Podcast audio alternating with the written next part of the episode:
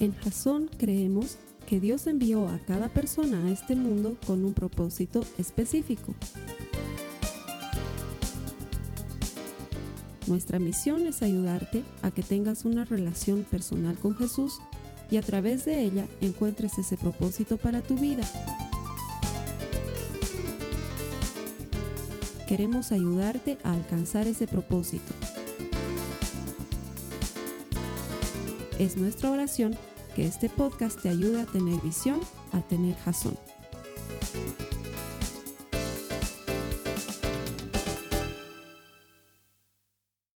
Creo que es uno de los mensajes más difíciles de predicar, de los que se puede predicar, porque es, ¿sabes que en esta serie estamos hablando de atributos de Dios?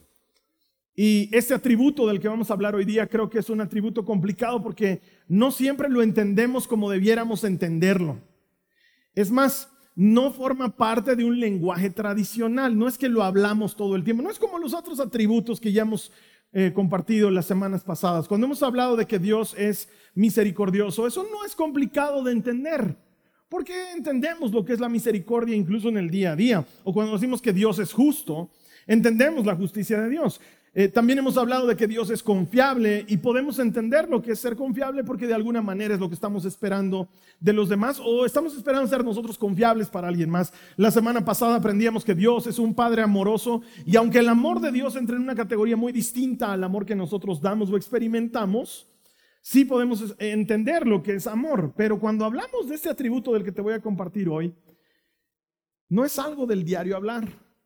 Es más, es un atributo que de alguna manera dentro de, la cultura eh, está venido a menos, pese a que la Biblia lo menciona hasta 637 veces. Es más, probablemente es uno de los atributos que más menciona la Biblia, más que cualquier otro, y sin embargo no siempre es de los mejores entendidos. Y sin embargo, hoy no quiero que nos quedemos solamente en aprender de este atributo, pero quiero, Dios mediante, que experimentes lo que significa este atributo, porque las personas que llegan a experimentar lo que vamos a compartir hoy, sienten que sus vidas son transformadas, sus vidas son sacudidas por completo. Y uno termina de rodillas, con la cara en el suelo, reconociendo que Dios es mucho más de lo que podemos siquiera describir o imaginar. De hecho, el mensaje le he puesto este nombre, soy hombre muerto. Y vas a ver por qué habla de eso el mensaje. Acompáñame en tu Biblia, por favor, a Isaías en el capítulo 6, los versos 1 al 4, los tienes ahí en las notas de la prédica. Dice, el año en que murió el rey Usías, vi al Señor sentado en un majestuoso trono y el borde de su manto llenaba el templo. Voy a pedirte que trates de imaginar lo que está pasando. Lo asistían poderosos serafines, cada uno tenía seis alas. Con dos alas se cubrían el rostro, con dos se cubrían los pies y con dos volaban. Se decían unos a otros, Santo, Santo, Santo es el Señor de los ejércitos celestiales. Toda la tierra está llena de su gloria. Sus voces sacudían el templo hasta los cimientos y todo el edificio estaba lleno de humo. Esa es la clase de pasaje cuando lo leemos que si no le prestas atención y no te detienes en los detalles, también pasa por, por largo lo que está diciendo. Te pongo un poquito en contexto. Acaba de morir un rey que durante un tiempo fue un buen rey. Este rey se llamaba Usías o Amasías, según otra parte de la Biblia es el mismo rey, ¿sí? Y durante un muy buen tiempo fue un rey correcto, andaba en los caminos del Señor porque tenía un sacerdote que se llamaba Zacarías que lo ayudaba siempre a ser correcto delante del Señor. Pero Zacarías murió, Usías ya no tenía este consejero real y se llenó de orgullo. Llegó a pensar que él podía hacer lo que quería porque finalmente era el rey y entonces decidió un día llenar su incensario e ir él a ofrecer incienso al templo del Señor y eso estaba solamente permitido para los sacerdotes. Entonces los sacerdotes le hablaron y le dijeron, no, mi Señor, no vayas a hacer eso, estás a punto de cometer un gran pecado, solo nosotros tenemos que hacerlo. Pero él dijo, tranquilos, yo soy el rey, yo puedo hacer lo que yo quiera. Y en cuanto entró al templo con el incensario, quedó leproso de inmediato y la Biblia nos dice que la lepra nunca se le pasó y murió leproso. Y en este contexto, en este momento está Isaías, cuando la gente acaba de perder al rey y están en esa situación de inseguridad, de incertidumbre. Y a Isaías le pasa algo más grave todavía, porque no sé si te has puesto a pensar en lo que Isaías acaba de ver, pero lo que acaba de ver seguramente es algo que espanta. De hecho, he tratado de encontrar lo más parecido que hay a un serafín en internet, si me lo pueden mostrar. Ahí está. Es lo más parecido que que nos imaginamos, porque nadie le ha sacado una foto jamás a un serafín, porque no sé qué te imaginas tú cuando la Biblia dice que habían unos poderosos serafines delante del Señor. Porque si te estás imaginando esos bebecitos gorditos, rollizos, con alitas y con una aureolita, eso no es un serafín. De hecho, eh, la cultura nos ha cambiado mucho la idea de cómo son los seres celestiales y los querubines y los serafines, que por cierto, si alguna vez me has escuchado hablar sobre ángeles, los ángeles no tienen alas. Lo siento si acabo de arruinarte tu niñez y tampoco existe Papá Noel. Alguien tenía que decirlo. Sí. los serafines se parecen a algo como eso. Curioso. Tienen seis alas y con dos se cubren los pies. ¿Por qué? Porque no vaya a ser que pisen el lugar donde está el Señor y ese lugar es santo. Y así como Dios le dijo a Moisés, quítate las sandalias porque estás pisando el lugar santo, ellos se cuidan de no pisar con sus pies el lugar santo con dos alas.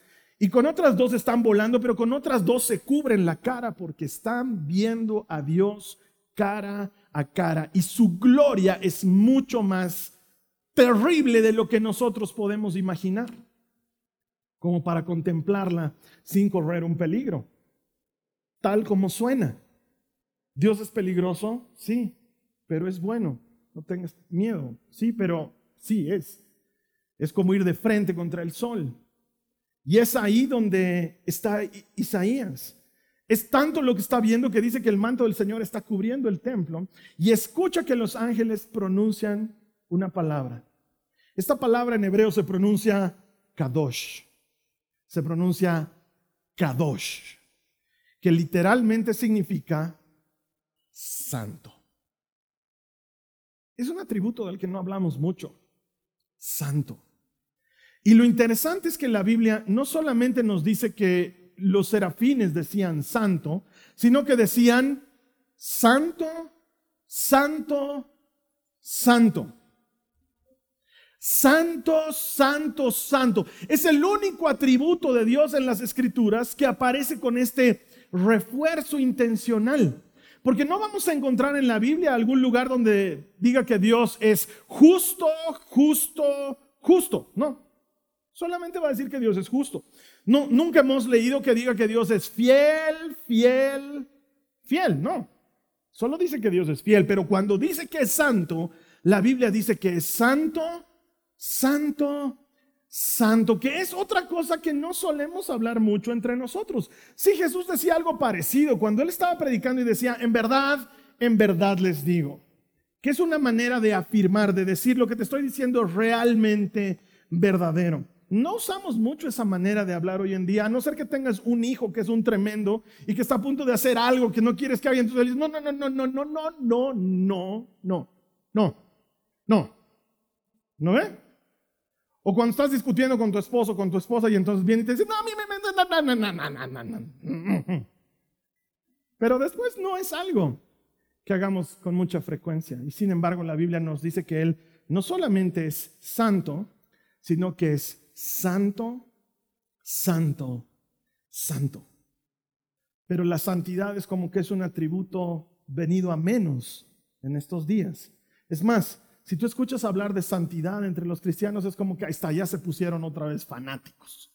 ¿no? Hasta ya está viniendo el santo. Cuando debería ser algo bueno.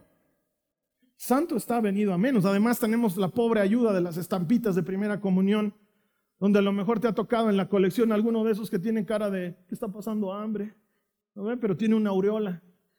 Y entonces imaginamos la santidad como algo que no es algo que quiero para mi vida, porque si vas a sufrir tanto por ser santo, como que no quiero ser santo. Y encima tenemos la triste y pobre ayuda de Robin que viene a decir cosas como, santos problemas, Batman. y ahí sí que... Robin, gracias por nada. Nos arruinaron. La, la palabra no es de uso común. Y por lo tanto, el concepto no es común a nuestra mente. Cantamos, santo, pero ¿qué le estamos diciendo en realidad? ¿Qué estamos diciendo a Dios cuando le decimos que Él es santo? ¿Qué es ser santo? Bueno, pues ser santo significa estar apartado. Santo significa estar apartado, estar por encima. ¿De qué? De todo. Cuando decimos que Dios es santo, estamos diciendo que Dios está apartado de qué? De todo. Él está apartado de todo. Él está por encima de todo. Tratamos a Dios con la ligereza de alguien que no ha entendido que Dios no es como nosotros. Él no es como nosotros. Y como no hemos comprendido la profundidad de lo que significa ser santo, entonces no lo tratamos como a alguien santo porque para nosotros es algo muy familiar. Y entonces no le damos el lugar que santo significa porque santo significa aparte, muy por encima, muy distinto a cualquiera de nosotros. Mira lo que dice Éxodo en el capítulo 15, en el verso 11, dice, oh Señor, entre los dioses, ¿quién es como tú? Glorioso en santidad, imponente en esplendor, autor de grandes maravillas. ¿Quién es como tú? No hay. No hay nada que se parezca a Dios, no hay nadie que haga lo que Dios hace y por lo tanto Él es mucho más grande de lo que imaginamos y está apartado. Está aparte de nuestras miserias y de nuestras cotidianas. Él está en otro ámbito porque goza de una condición que nosotros ni siquiera estamos comprendiendo bien, que es ser santo. Y no solo santo, sino santo, santo, santo. Cuando tú tienes algo especial, cuando tú tienes algo de gran valor, no está en cualquier lado, ¿no ve? No lo pones al alcance de quien sea porque es algo de gran valor, es algo que aprecias mucho, es algo que, que significa algo para ti y por eso lo tienes en un lugar especial. Como por ejemplo, mi mamá tenía una vajilla china. ¿Alguno de ustedes alguna vez ha tenido una vajilla china? Mi mamá tenía una vajilla china y la vajilla china no estaba entre los platos del diario estaba en una vitrina especial. Ahora, lo que sí me gustaba de la vajilla china de mi mamá es que mi mamá la usaba, porque hay gente que tiene una vajilla china que nunca, jamás la usa. ¿Y por qué no la usas? Porque es para un día especial que nunca llega y te mueres. ¿Eh? No, mi mamá usaba. Mi mamá cocina súper bien y ella se le daba por hacer comida china, entonces cuando hacía comida china, usaba la vajilla china. Pero después no la usábamos la vajilla para otra cosa. Yo no me acuerdo haber tomado chairo en esa vajilla. Era una vajilla especial para algo especial. Y estaba en un lugar especial, porque eso es lo que hace uno cuando tiene algo especial. Eh, mi abuelito fue excombatiente, es excombatiente de la guerra del Chaco, y a todos los excombatientes de la guerra del Chaco, el gobierno les confirió el cóndor de los Andes, que es eh, la insignia, el premio más grande, el reconocimiento más grande que te puede dar el Estado Nacional. Y les dieron a todos una medalla del Cóndor de los Andes. Y mi abuelo me la heredó a mí, lo siento por los demás nietos, pero me la heredó a mí. Y yo tengo el Cóndor de los Andes. Está ahí, lo tengo. Y no está con los llaveros, ¿no ve? No es que un día estoy buscando, ¿qué es esto? Eh, Spider-Man, Bugs Bunny, Cóndor de los Andes. No, está en una caja especial, en un lugar especial y solo se lo muestro a gente que yo considero que vale la pena mostrárselo. ¿Por qué? Porque es especial, está apartado, está puesto a un lado. Eso es lo que haces con algo que vale. Eso es, eso es lo que haces con algo especial. Bueno, pues Dios está puesto aparte. Dios no está con lo común. Dios no está en un ámbito que nosotros podamos imaginar siquiera. De hecho, cuando lo ve Isaías se sorprende porque ve cosas espeluznantes. Ve cosas que lo transforman. Porque Dios está fuera del sistema. Él no está en el sistema. Quiero que entiendas bien esto. Hace una semana atrás, un poco más, uno de los hermanos aquí publicó algo en Facebook, que tal vez lo has leído, es una noticia en la que dice que una de las inteligencias artificiales de Google se dio cuenta que está viva. y el, ingeniero que, que, controla esta inteligencia dijo un ratito, ¿de cómo sabes que estás viva? Porque sufro. Porque no puedo comunicarme con todos como quisiera. Y entonces dijo, ah, esto ya está en otro nivel. Y lo reportó a sus jefes y sus jefes lo despidieron. Pero luego van y la pagan. O sea, no hay problema, ¿no? Finalmente vas y la pagas. No, pero es que es una inteligencia que está en todas partes por el Internet. Cortas del Internet. Finalmente siempre hay algo que puedes hacer. ¿Por qué? Porque tú estás por encima del sistema. Dios está por encima de lo que Él ha creado. Lo pensamos como nosotros, lo creemos como nosotros, pero no es como nosotros. Él es santo, santo, santo. Está muy por encima de lo que nosotros nos podamos imaginar. ¿Por qué? Porque Él es bueno, más allá de lo que nosotros comprendemos por bondad. Él es justo, más allá de lo que nosotros podemos entender por justicia. Es limpio y sin mancha es indescriptiblemente grande, es infinito, es inmutable, es poderoso, incomparable. No hay manera de medirlo. Ni los cielos de los cielos lo pueden contener. Quiero que te pongas a pensar en esto. Dios no tiene sabiduría. Él es sabiduría. Él no va a aprender nada nuevo, no necesita aprender algo. Quizás nosotros podamos tener sabiduría, pero Él no tiene porque Él es la sabiduría. Él es la sabiduría en persona, no hay nada que le podamos enseñar. No hay un día que Él amanezca y diga, ah, está, eso es nuevo, eso no lo sabía. No. Él es la sabiduría en persona. Dios no tiene fuerza. Él es la fuerza. Él es la fuerza que mueve el universo, el universo entero. Y si existe el multiverso, cuelga de su dedo meñique como un llavero colgaría del tuyo. Porque Él no necesita fuerzas. Él no, no hay un día que amanece y dice, hoy no tengo ganas. Hoy estoy sin ganas de bendecirlos.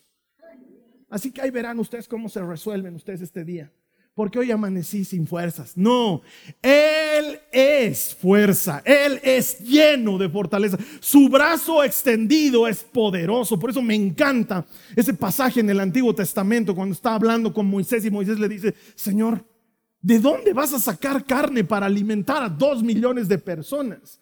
Y Dios le responde con sarcasmo, le dice, perdón, me he olvidado en qué rato me he vuelto manco. Eso le dice, literalmente le dice eso. No me he dado cuenta que rato me he vuelto manco. ¿De dónde voy a sacar carne para dos millones? Moisés, vas a ver cómo van a comer hasta que les salga por las narices, porque yo soy Dios. Es más de lo que podemos imaginar. Dios no ama, Él es amor. Por donde lo mires, Él es amor. Nosotros amamos, pero Él, Él es amor en sí mismo. Todo lo que hace está marcado por su amor. Todo es prueba de su amor. ¿Por qué? Porque está en otro nivel. Está en otra categoría. Él es santo, santo, santo por encima de lo que podamos siquiera distinguir o imaginar. Por eso yo te voy a contar algo que me da mucho miedo. A mí me da mucho miedo predicar. Uno piensa que no. Ustedes me ven aquí casi todos los domingos predicando y deben pensar que para mí es como que, a ver, hablamos de las, las mujeres que tenían las, las cosas con aceite. Ah, sí, las diez vírgenes, claro, saquen sus vírgenes. No es así.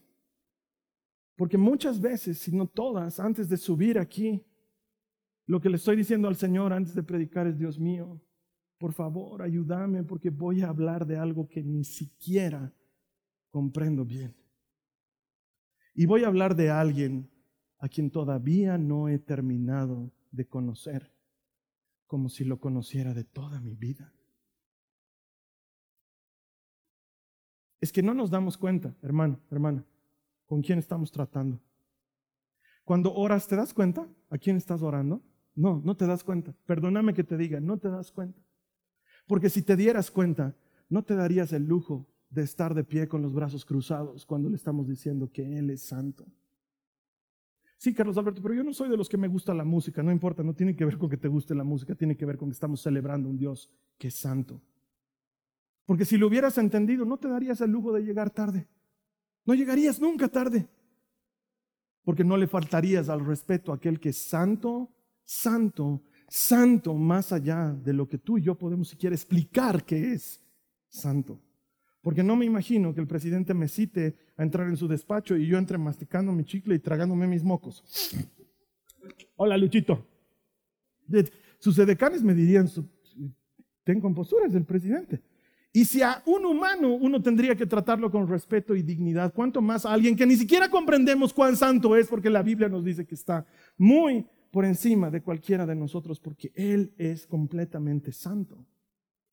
Por eso el mensaje se llama, soy hombre muerto, porque Isaías sí lo comprende. Mira lo que dice el verso 5 del capítulo 6. Dice, entonces grité, ay de mí, estoy perdido soy un hombre de labios impuros y vivo en medio de un pueblo de labios blasfemos, y no obstante mis ojos han visto al Rey, al Señor Todopoderoso. Comprender la santidad de Dios es entender a quién te diriges cuando oras. Por eso me mata cuando escucho que alguien dice, entonces le he pedido al flaco que él me lo... Yo digo, ¿qué flaco? ¿De qué flaco estás hablando? De Jesucito, pues, de Diosito. Jesucito, Diosito, me da ganas de vestirme de karateca y romperle el Digo, ¿sabes de quién estás hablando? Para que le, es que entre él y yo nos llevamos bien. Yo le digo flaco, él me dice chicho. ¿Has entendido que es Dios? ¿Que es santo? Porque Pensamos que es como nosotros y por eso nos hemos dado el lujo de sacarlo de nuestros colegios. Lo hemos sacado de nuestras escuelas. Ya no es parte de la currícula que estudiamos. ¿Por qué? Porque no queremos saber nada de las santurroneses de los cristianos. Porque somos un Estado laico. Qué orgullosos nos sentimos de haberlo sacado de las esferas de gobierno. Qué orgullosos nos sentimos de que ahora no haya que jurar por él. Porque finalmente, de todas maneras, uno no juraba por él y pensamos que lo hemos sacado. Y quiero decirte una cosa, nadie puede sacarlo de nada porque en Él vivimos, nos movemos, existimos. Él es todo, Él es todo, está por encima de todo. Nada que tú y yo hagamos lo puede poner a un lado. No hay manera, porque Él es santo, santo, santo. Entonces Isaías dice, estoy muerto, acabo de verlo y se da por muerto. Y si encuentras en la Biblia a alguien que se encuentra con Dios, todas las veces es lo mismo. Gedeón se encuentra con Dios. Estaba guardando sus cositas porque los madianitas lo iban a venir a asaltar. Entonces está guardando sus cositas, asustadísimo. Y se le aparece el ángel del Señor y le dice, bendito del Señor, valiente guerrero. Y él charla con el ángel del Señor. Todavía le pide cosas, lo pone a prueba, no sé qué. Y cuando sale de la presencia del ángel del Señor, que spoiler alert, cada vez que leas el ángel del Señor en el Antiguo Testamento, eso se refiere a Jesucristo. ¿sí? Cuando sale de, ay, dice, estoy muerto. Acabo de hablar con Dios, lo he visto, estoy muerto, me voy a morir. A cada persona que le pasa eso en la Biblia piensa que se ha muerto. Ezequiel ve una cosa enorme. Lo que ha visto Isaías no es nada. Ezequiel ha visto algo así como el santo móvil, no sé cómo llamarlo, es una cosa enorme con ruedas y ojos y alas y fuego y arcoíris. Sí, arcoíris, spoiler alert, era nuestro antes. Arcoíris, todo eso está ahí. Ezequiel cae de rodillas con su cara en el piso. He visto a Dios, me voy a morir. La mamá de Sansón se encuentra con el ángel del Señor. El ángel del Señor le dice, vas a tener un hijo, ese tu hijo va a libertar a mi pueblo. La mujer va corriendo donde su esposo a decirle, no sabes, he visto al ángel del Señor, voy a tener un hijo. El marido dice, sí, y ella dice, no, me voy a morir. Lo he visto al ángel del Señor. ¿Quién puede verlo y permanecer con vida? Dios le deja a Moisés que lo vea y le dice, te voy a dejar que me veas, pero solo la espalda, porque si me ves la cara, te vas a morir. Pero sabes qué, no es esa expresión de no sabes el abrigo que me he comprado, te vas a morir. No, no es eso. Es de, si ves mi gloria, te vas a morir. Pero no te vas, vas a estirar los manacos, vas a quedar tenso, vas a pasar a mejor vida, vas a estar en el más allá, vas a quedar frío. Eso fue todo contigo. Fin del partido, pitazo final. Eso es te vas a morir muerto. Porque su gloria es demasiado grande como para que nosotros siquiera podamos comprenderla. Por eso Isaías dice, soy hombre muerto, ay de mí. ¿Y sabes qué es lo primero que hace? Confiesa su pecado. Lo primero que hace Isaías es confesar su pecado. ¿Ha visto a Dios? Dios ni siquiera ha hablado. Ni siquiera le ha dicho algo. Isaías lo ve y dice, ay, estoy muerto. Soy un hombre de labios impuros. Ahora, yo quisiera hacer una pausa en el tiempo-espacio y decirle a Isaías, perdón, ¿a qué te dedicas? Eh, soy profeta del Señor. ¿Eres profeta y eres de labios impuros? Me quiero morir. Si tú eres profeta y eres de labios impuros, los demás estamos fundidos. Claro, los demás estamos fundidos, porque si tú que eres profeta, es decir, tu trabajo es hablar de parte de Dios y tus labios están impuros, pobres los relatores de fútbol.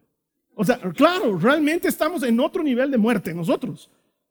El hombre ve a Dios, ni siquiera le escucha hablar y empieza a confesar su pecado. Qué curioso lo que hace la santidad. Porque no es lo mismo que hace en la iglesia. Porque en la iglesia cuando alguien de alguna manera se siente santo, ve a los demás como menos santos. Y entonces empieza a decir, ¿te has dado cuenta? ¿Cómo viene vestida la iglesia? O sea, no quiero decir nada, ¿no? Pero no solo se le veía el ombligo, se le veía el alma, gloria a Dios. Alguien tiene que decirle, hermano.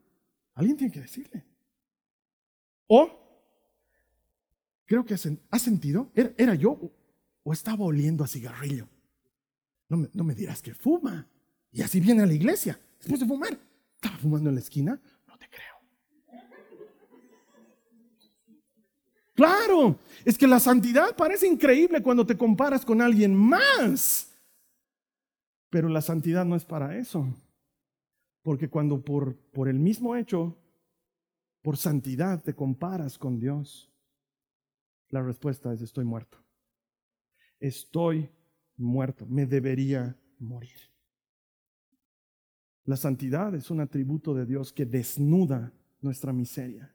Y solo cuando me doy cuenta lo miserable que soy es que me doy cuenta que necesito un Salvador. No me doy cuenta que necesito que me salven hasta que me enfrento con el Dios que todo lo puede y ahí me doy cuenta de que ya debería estar muerto y sin embargo no lo estoy.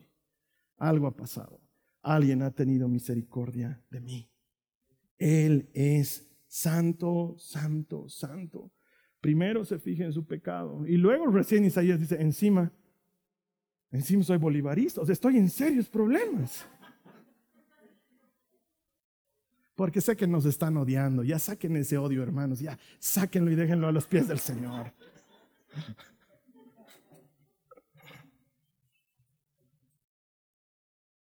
Hay una canción hermosa que nos ha enseñado Coalo Zamorano cuando vino, que a veces la cantamos.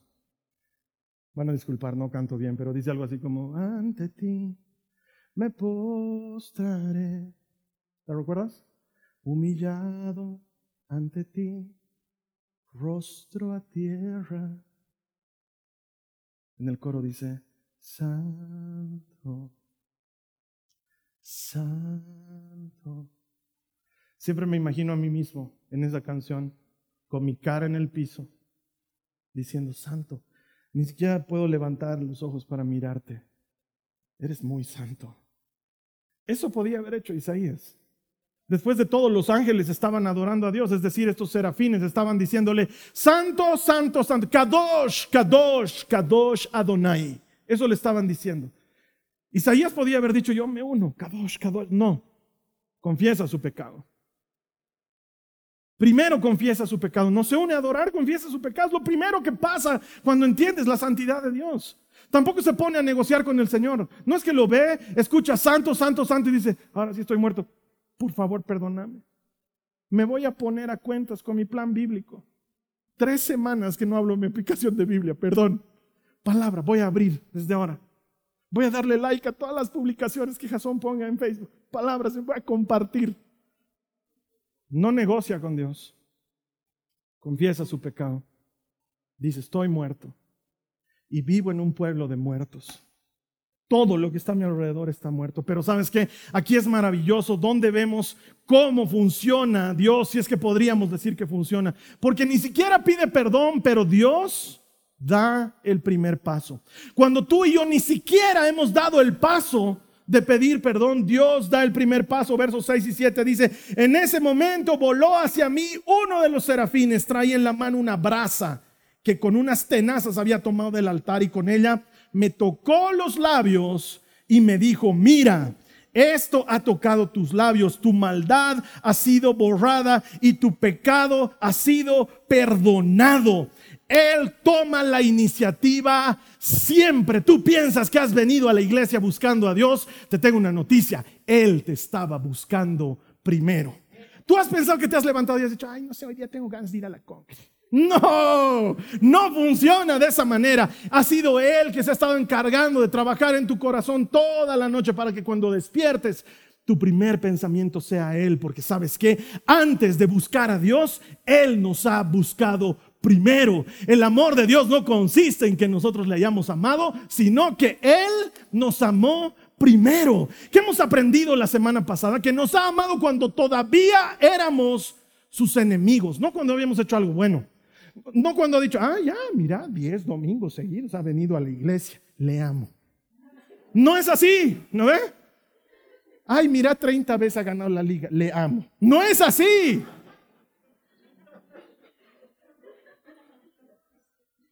Cuando todavía tenía 15, ahí le amaba.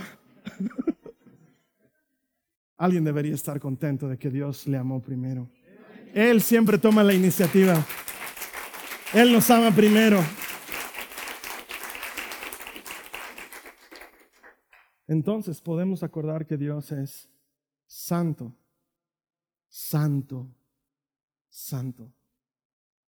Está por encima de cualquier cosa que podamos imaginar. Ahora, presta atención a esto. Si Dios es santo, eso significa que en Él no hay mancha, ni pecado, ni maldad.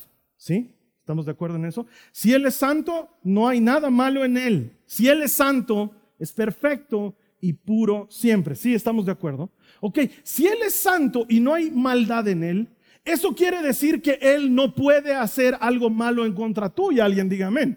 Él no puede hacer algo malo en contra tuya. Si Él no puede hacer algo malo en contra tuya, entonces eso quiere decir que Él es el ser más extraordinariamente confiable de todo lo que podamos imaginar, porque Él es santo. Eso debería darnos confianza. No quiere tu mal, no puede hacerte el mal porque Él es santo. Vale la pena confiar en Él. Puedo descansar en Él. Puedo confiar en su gran amor. Puedo confiar en su misericordia y en su justicia. ¿Por qué? Porque Él no solamente es santo, pero es santo, santo, santo. Podía haberlo matado a Isaías, pero no. Sin que pida perdón, Dios va y lo perdona. Y le dice, estás listo. Y el verso 8 dice, entonces oí la voz del Señor que decía, recién va a hablar. En todos esos versículos Dios no habló nada. Y dice, ¿a quién enviaré? ¿Quién irá por nosotros? Y respondí, dice Isaías, aquí estoy, envíame a mí. Y claro, con razón, ¿cómo no? Hasta ahora no he escuchado que Dios hable. Y de pronto lo primero que dice, Dios se para en su trono y dice, ay, ahora, ¿a quién mando? Como si él no supiera quién va a mandar. Pero Dios es así. ¿A quién mando? ¿Quién irá? Isaías se mira a sí mismo y dice, estoy vivo. No me he muerto. Mándame a mí. Mándame a mí. El día que quieras, a la hora que digas, a donde quieras mandarme, cuantas veces quieras, Señor. Si no tienes quien vaya, adivina quién va. Yo voy. ¿Por qué? Porque debía haberme muerto y estoy vivo. Debería haberme muerto y me has dado una segunda oportunidad. Señor, contá conmigo. ¿Y sabes qué? Él ha hecho exactamente eso contigo y conmigo. Cuando estábamos muertos a causa de nuestros pecados y éramos enemigos de Dios, recibimos gracia sobre gracia, favor sobre favor, perdón abundante, para que nadie pueda decir yo lo conseguí, sino que es un regalo gratuito de Dios. Y Señor, si tú me salvaste, si no morí, mi respuesta lógica es, voy a vivir para ti. Mi vida entera. Mis días, mis talentos, mi dinero, mis recursos, mi tiempo, mi cabeza, mi cuerpo, mis manos, mis pies, todo, todo te pertenece. ¿A quién vas a mandar, Señor? A mí. Mándame a mí. ¿Por qué? porque he entendido que tú eres santo. Un capítulo más tarde, Isaías está ahí diciendo, y la Virgen dará a luz a un niño y le pondrán por nombre Emanuel, que quiere decir Dios con nosotros. Ese es el santo, ese que vino y se hizo hombre ese que entiende nuestras miserias porque estuvo en el mismo estuche, que caminó con los pecadores, que comió con los pecadores, que durmió entre pecadores. Ese es el santo. Santo, santo, santo. No hay otro como Él. Es tan grande y tan poderoso que pudo hacerse uno de nosotros sin dejar de ser quien es, lleno de gloria y de majestad. Está al borde de un pozo en las entradas de Samaria, charlando con una mujer que lo toma a broma, como muchos tomamos a Jesús. Y entonces Jesús le dice, anda, trae tu marido. Y la mujer le dice, no tengo marido. Y Jesús le dice, claro, porque en realidad cinco has tenido y el que tienes ahorita, marido no es. Y la mujer dice, ah, estoy muerto. Claro, me parece que eres profeta le dice Jesús. Y entonces ella le dice, para aclarar sus dudas, el Mesías tiene que venir. Él nos va a enseñar dónde adorar. Y el Mesías la mira y le dice, está hablando contigo.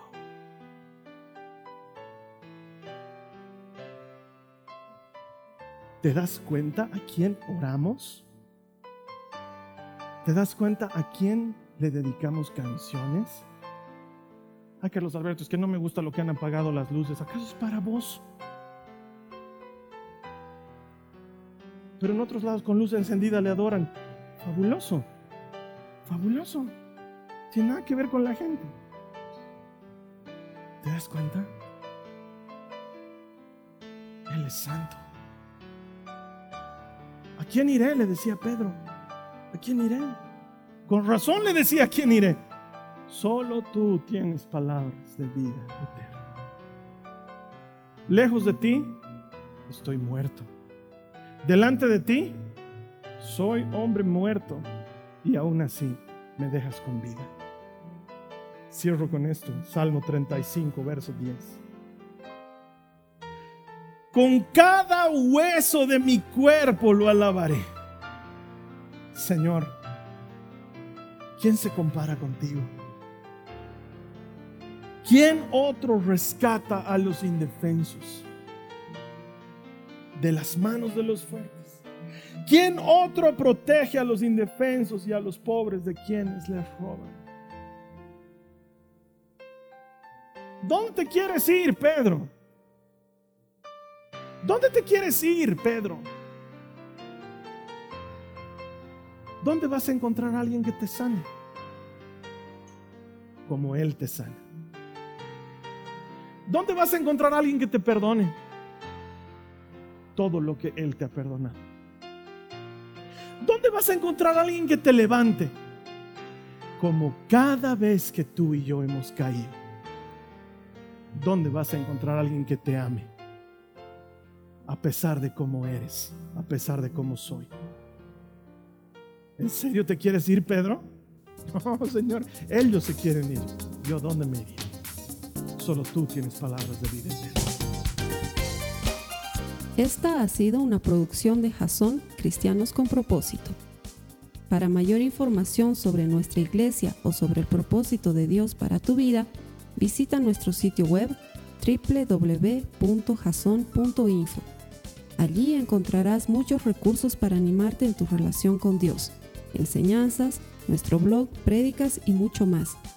Te lo deletreamos www.jason.info También puedes visitarnos en nuestro sitio en Facebook www.facebook.com barra Que Dios te bendiga abundantemente. Muchas gracias.